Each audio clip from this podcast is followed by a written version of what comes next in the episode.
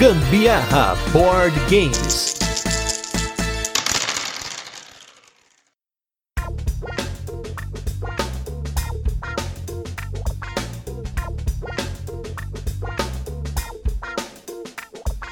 Hello, people! Aqui é a Carol Guzmão. E aqui é o Gustavo Lopes e esse é mais um Gambiarra Board Games, o seu podcast sobre jogos de tabuleiro, que faz parte da família de podcasts Papo de Louco.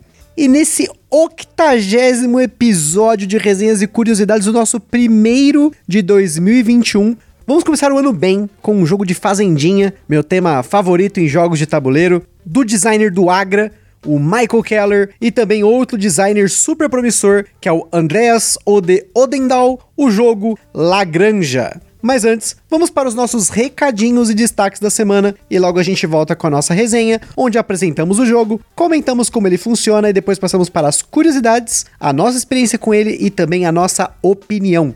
E nos nossos destaques e recados da semana, logo de uma vez, a gente comentou no nosso Top 5 2021 que faltavam alguns jogos para a gente completar 100% da nossa coleção jogada e nós completamos 100% da nossa coleção jogada em 2020. Uhul!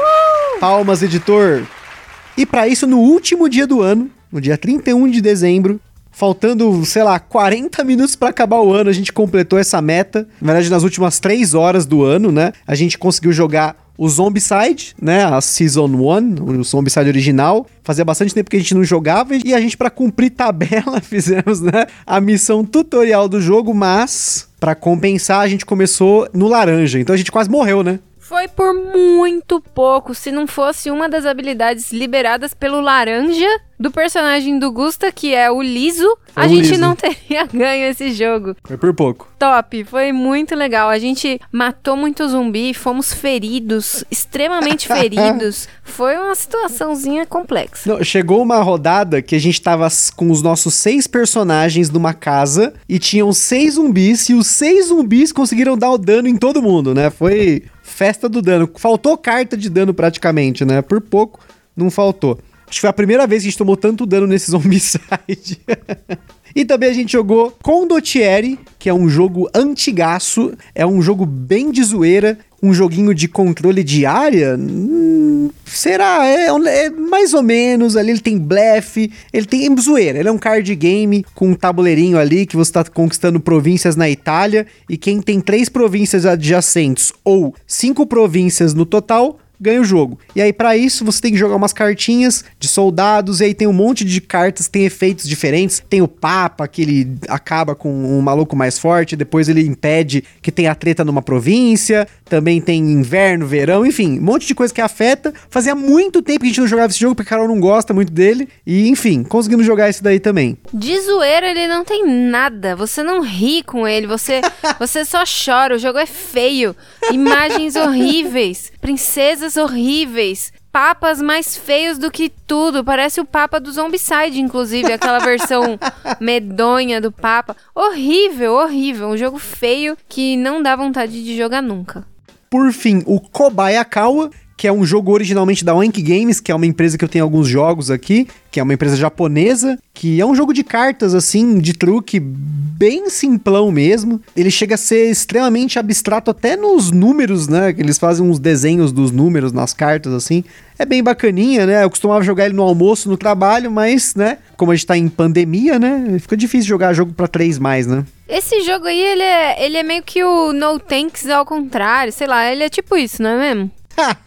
eu tô tentando entender a analogia aqui. Ah, mais ou menos isso, na minha cabeça. É porque no jogo você tem que apostar se você tem a maior carta na mão no final da rodada. Só tem uma ação que você pode jogar uma carta, você só pode comprar uma carta e trocar por uma carta que tá na sua mão, ou inclusive descer a carta que você acabou de comprar, ou você trocar a carta que tá no meio do jogo, né, no meio da mesa. E aí, cada um faz isso uma vez, e você pode apostar se você tem a maior carta na mão ou não. Quem tem a menor carta soma com a que tá no meio da mesa, e aí você tem números de 1 a 15, e é isso o jogo. Basicamente é, é isso. E eu ganhei. E a Carol ganhou. Ele é gostoso de jogar, mas eu joguei ele bastante, já joguei ele o suficiente, e a gente tem outros jogos nessa linha que jogam até em dois, então eu prefiro passar, inclusive, esse jogo pra frente. Ele é um dos jogos que a gente tá passando pra frente no começo agora de 2021. E por fim, o jogo Wanted, que eu comentei no cast do Taco Gato Cabra Queijo Pizza, que é um jogo antigo que tem mais ou menos a mesma mecânica, só que você tem quatro tipos de carta, você tem o policial, você tem o juiz, o banqueiro e o bandido, e em cada um deles você tem que fazer uma ação diferente. O bandido tem que levantar a mão, o juiz tem que bater na mesa, o policial tem que pegar um dos distintivos que tá disponível na mesa,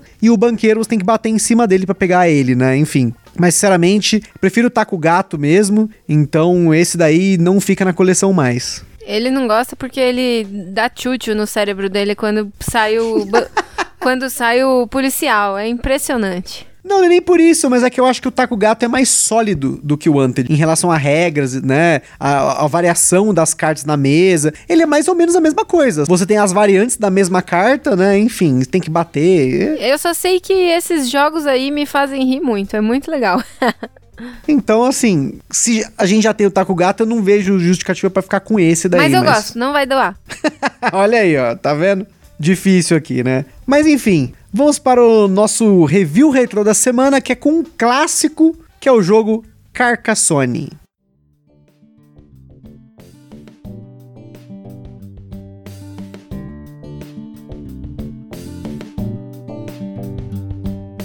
Carcassonne foi tema do nosso episódio número 23, e naquela época a Devir ainda não havia lançado a versão das regras solo do jogo, que eu achei excelente. Joguei bastante nessa pandemia essa regra solo. Ele continua vendo mesa, é um jogo bem gostoso, bem clássico. Eu ainda tô tentando pegar um upgrade para ele, que é um tile comemorativo do campeonato do, de Carcassonne. Ainda tô atrás dele, mas ainda não, não consegui pegar lá com o pessoal da organização. E também agora, nesse ano de 2021, parece que vai vir uma versão dele de luxo, Carcassonne de luxo, aniversário, sei lá o que, que a Hansung Glue tá para lançar. Vamos ver o que, que eles estão aí prometendo, mas Carcassonne é um jogo que não tem muito erro, eu gosto bastante. Hoje a gente já joga até com um pouco mais de competitividade, a gente já sabe mais ou menos as peças que tem no jogo, então ainda continua sendo legal. Eu gosto de Carcassonne e vai manter na coleção. Carcassonne é um joguinho de quebra-cabeça muito, muito, muito legal. Eu acho muito legal esse, esse tipo de jogo também. Só tem que realmente ficar atento com as pessoas, como o Gusta, que começa a gravar as quantidades de peça. Isso daí é perigoso.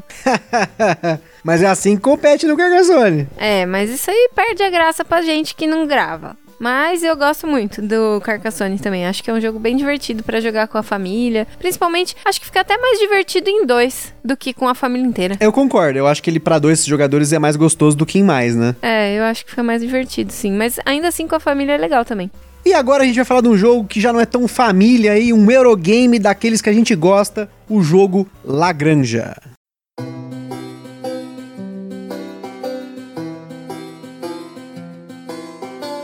Granja não envolve galinhas, ponto.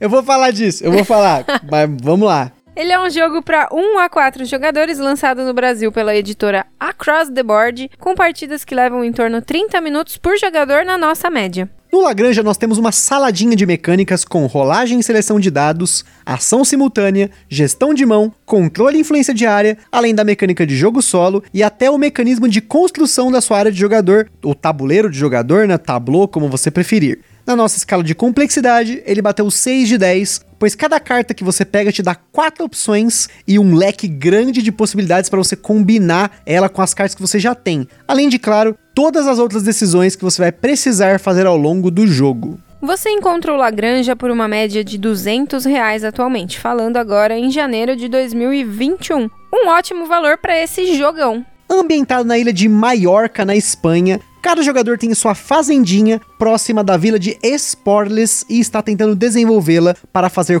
comércio de bens nessa vilinha e então obter o título de ser a granja, como o nome do jogo já diz. E para quem não sabe, porque eu mesmo não sabia, segundo a fonte mais confiável de informações do mundo, segundo o Michael Scott do The Office, a Wikipedia, granja é uma pequena propriedade rural em que é praticada agricultura em escala reduzida, apesar de que aqui no Brasil estamos acostumados a nos referir a propriedades em que se pratica a criação de aves para fins comerciais. Olha aí, conhecimento para vocês. O jogo consiste em seis rodadas, cada uma dividida em quatro fases, com algumas etapas que são executadas na sequência. Na primeira fase, nós temos a manutenção do seu tabuleiro de jogadores, jogando cartas, produzindo recursos e renda, além de construir um telhado. Na segunda fase, nós temos uma rolagem e seleção de dados que permitem com que os jogadores façam ações dependendo do valor do dado. Na terceira fase, nós temos entregas e na quarta fase, uma pontuação e também algumas manutenções do tabuleiro principal. A grande sacada do Lagrange é que as cartas do jogo podem ser utilizadas de quatro formas. Na parte de baixo do tabuleiro, elas se tornam trabalhadores da sua fazenda, assistentes, né? Te dando habilidades especiais. Na lateral direita, eles podem incrementar a sua renda seus burrinhos, que são usados para fazer entregas, e também o tamanho do seu chiqueiro. Na lateral esquerda, elas se tornam áreas de produção de bens primários como uvas, trigo e azeitonas. E por fim, na parte de cima são as carroças, que são os contratos que você precisa cumprir para fazer entregas para a vila. Além disso, o seu tabuleiro de jogador comporta bens processados a partir dos bens primários, como comida, vinho, bisteca, que a gente chama de bacon aqui, além de commodities, que são os bens coringas. Tem espaço para os seus burrinhos de carga, os telhados que você pode comprar e te dão pontos, e bônus de único uso, e por fim também as fichas de micronegócio que melhoram a sua fazenda, que você pode receber fazendo entregas para os edifícios de micronegócio na vila. Ou seja, você não está apenas desenvolvendo a sua fazenda, mas também desenvolvendo a sua vila em si.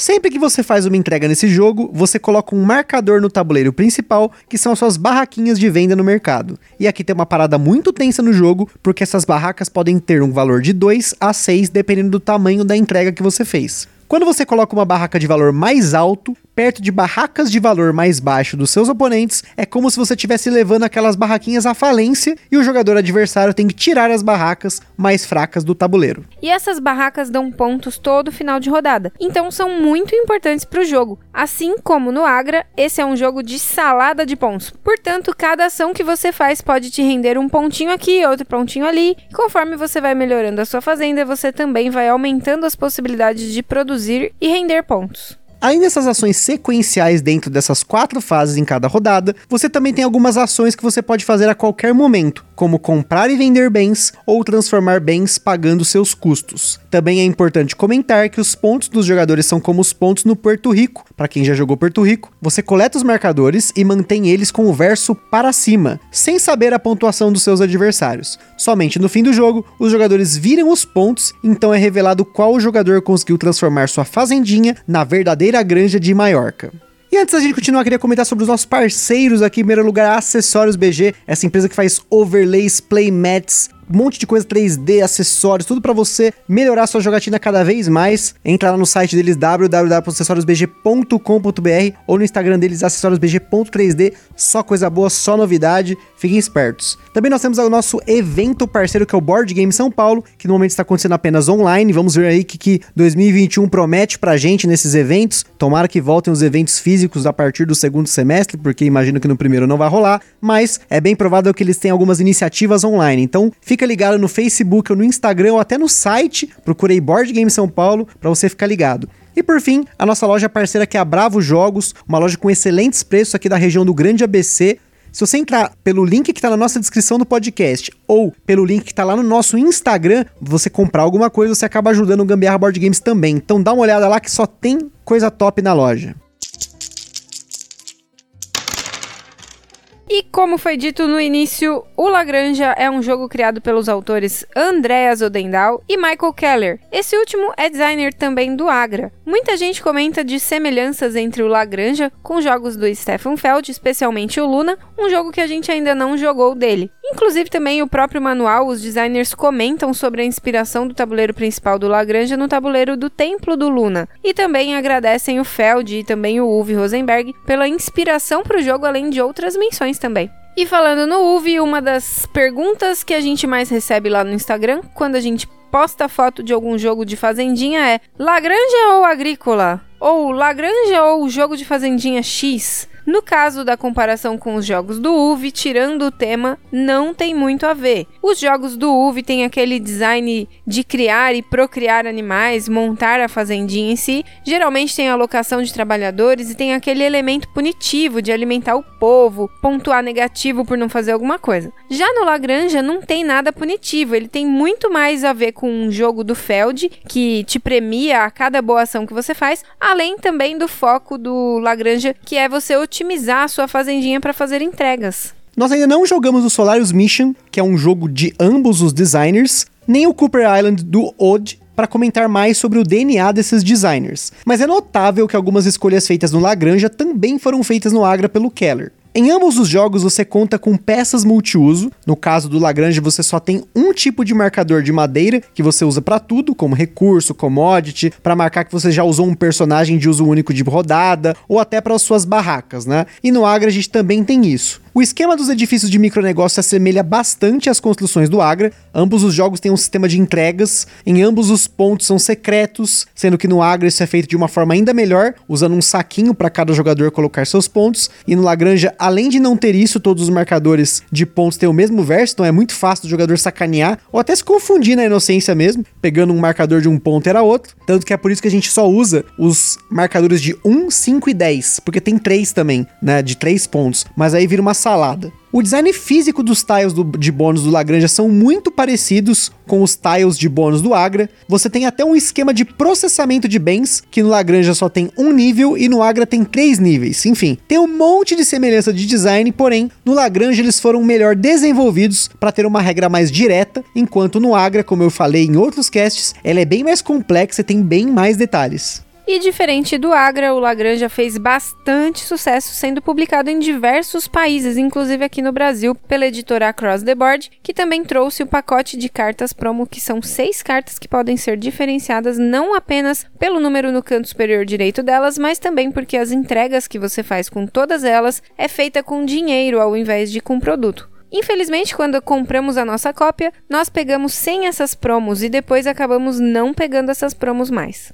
Fora isso, devido ao sucesso do jogo, ele também recebeu uma versão roll and write pelo Andrés, pelo Ode, né? Que é o Lagranja no Siesta. Inclusive, devido ao nome do jogo, já vi algumas pessoas confundirem essa versão, achando que é uma expansão do Lagranja. O No Siesta é uma versão mais leve do Lagranja, que foca no mecanismo de rolagem e seleção de dados, além de aproveitar a onda da década de 2010 dos jogos de rolar e escrever. Ambas as versões do Lagranja foram ilustradas pelo alemão Harald Liesk, famoso por diversos jogos que estão no top 100 do Board Game Geek, como Castles of Burgundy, Puerto Rico, Power Grid e Dominion. Apesar de ser conhecido como ilustrador, ele é designer de três jogos: Agora, Windy and Weather e Inca, os quais ele mesmo ilustrou também.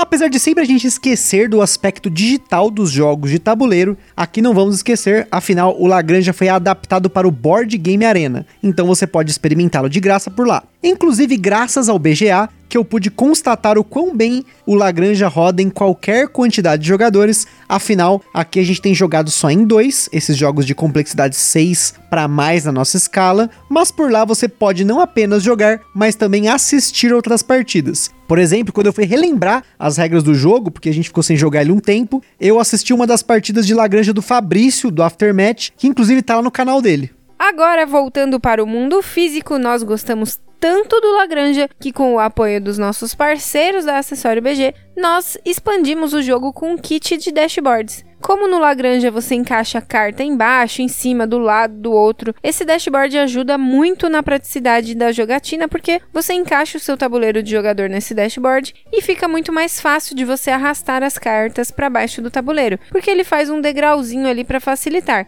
Fora que esse kit é muito barato e vale muito, muito a pena. Fica aí também a dica aí pra galera das Férias BG fazer saquinhos para colocar os pontos igual Agra, ia facilitar bastante. Por fim, o Lagrange é um jogo que você vai precisar eslivar as cartas por conta desse negócio de ficar arrastando para baixo, pro lado, pro outro, fazendo entrega, tira do tabuleiro, vai pro descarte, enfim. E nem são tantos sleeves, são 66 cartas padrão USA, 72 se você tiver as 6 promos. E quanto às nossas jogatinas aqui no Gambiarra House,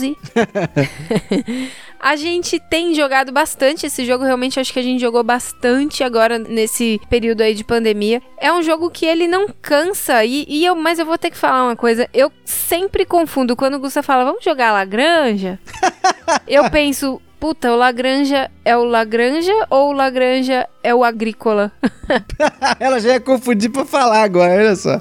É, eu sempre confundo, porque. Eu, mas eu preciso criar alguma coisa na minha mente. Eu não gosto de agrícola. Não vou fazer Pronto. comentário sobre isso. Eu quis falar e falei. Eu não gosto de agrícola. Eu, não que eu não gosto, eu gosto também das vaquinhas, dos bichinhos. Mas eu não gosto da, assim, da mecânica dele. Fica aquele mundaréu de carta na minha frente, eu não sei o que eu faço com aquele mundaréu de carta. Me, me enrosca muita coisa para ficar lendo enquanto tá jogando. Aí você se atrapalha e esquece, enfim. Já no, no Lagranja, não. Lagranja, você utiliza as cartas de diversas formas e você vai trabalhando ali o que você entende como melhor para sua jogada. E é um jogo que eu realmente eu gosto bastante. Eu acho que esse jogo aí, ele tem muito futuro por aqui.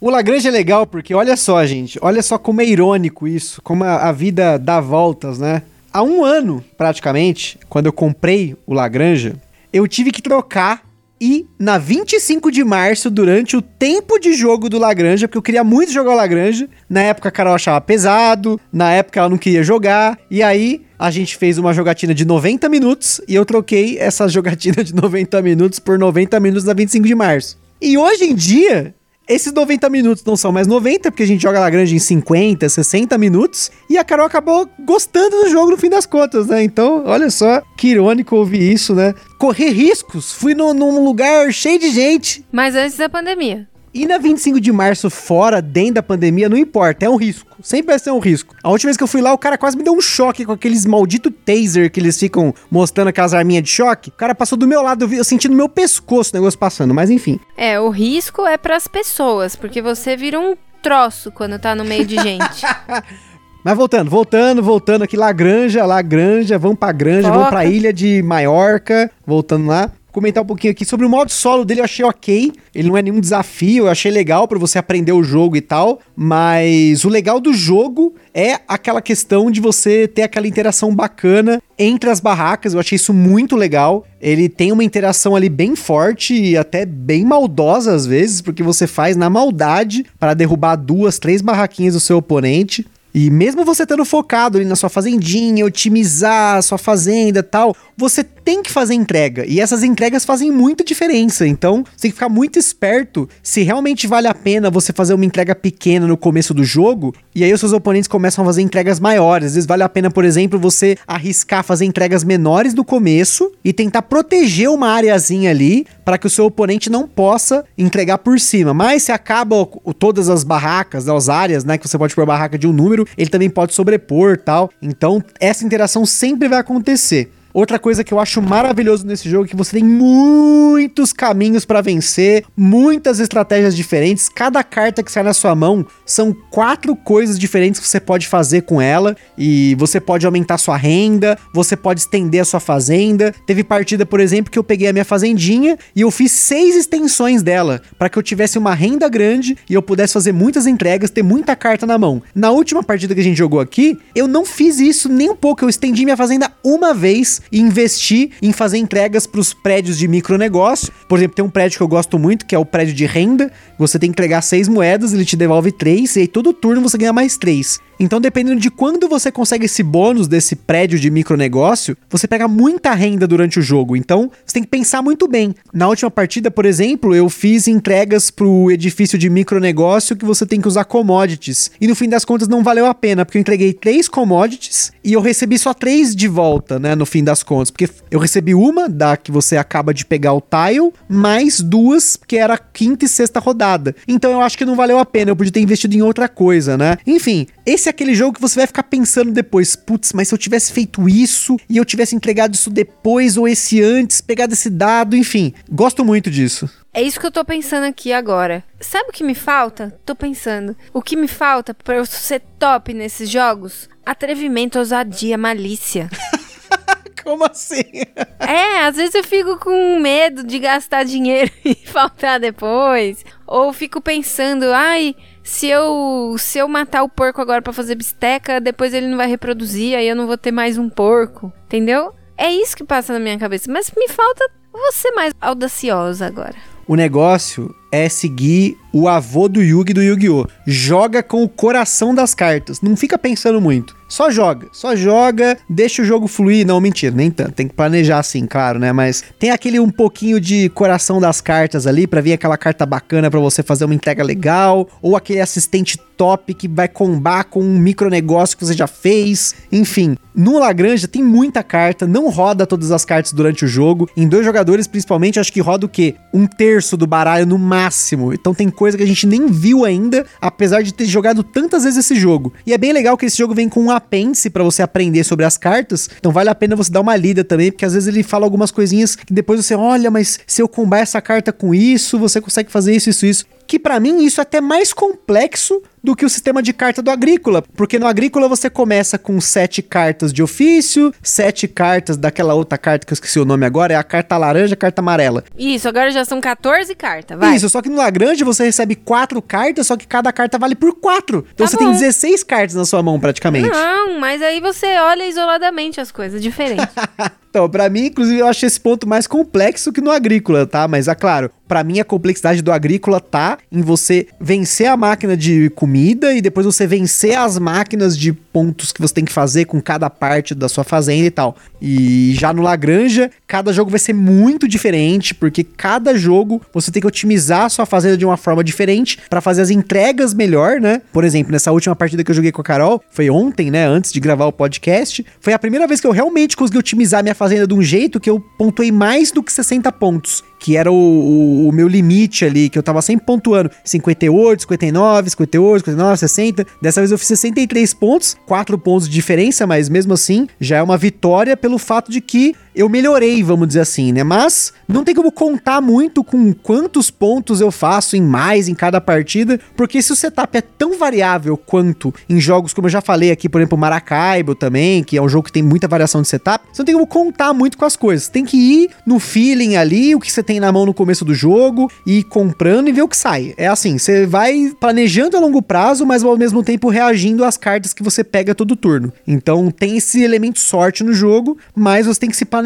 para que você consiga comprar os telhados, você comprar os produtos, fazer as entregas, né? Tem muita coisa envolvida nesse jogo. É por isso que eu gosto, porque quando eu vou na 25 é mais ou menos isso. Eu vou sem saber o que eu vou encontrar. Aí eu vou, aí se eu Ai, achar bom eu cacete. compro. Se eu não gostar, não levo. É mais ou menos isso, por isso que a gente se dá tão bem. Nossa, tem tudo a ver. Lagranja e 25 de março. Depois dessa, gente, eu preciso encerrar o cast. Mas eu espero que com esse cast vocês tenham tido aí uma noção do Lagranja. Um jogo excelente que tá aí no nosso mercado já tem um tempo. E ele tá com um preço muito legal, pelo menos na data desse cast. É um jogo excelente para 1 a 4 jogadores. Recomendo você pegar se você realmente vai jogar em 2 a 4 Eu não achei o modo solo dele tão incrível assim, não. Se você for comprar para jogar solo, não vale a pena, eu acho, né? Eu, eu não, não compraria só pelo modo solo. Mas, pelo jogo em 2, 3 e 4 jogadores, é excelente. para quem, inclusive, curte aí uns jogos do Feld. Ele é um jogo inspirado nos designs do Feld, mas ele tem um- algumas coisas bem bacanas nele ali, algumas inspirações em outros designers, né? Como os próprios autores admitiram. Então, curti muito o jogo, realmente.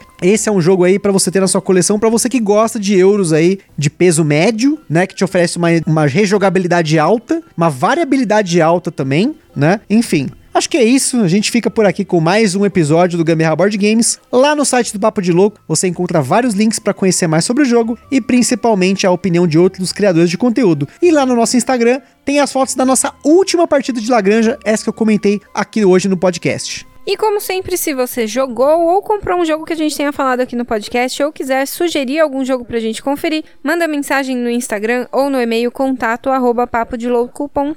E se tá jogando por aí, marca a gente no stories do Instagram que a gente gosta de compartilhar as jogatinas da galera. E para quem tem alguma coisa relacionada a jogos de tabuleiro, quer fazer uma parceria conosco, já tem o nosso contato. Compartilhe esse podcast no Facebook, WhatsApp, Instagram, tudo quanto é coisa. E é isso aí. Espero que tenham curtido. Um forte abraço e até a próxima. Tchau! Falou, pessoal! Feliz 2021!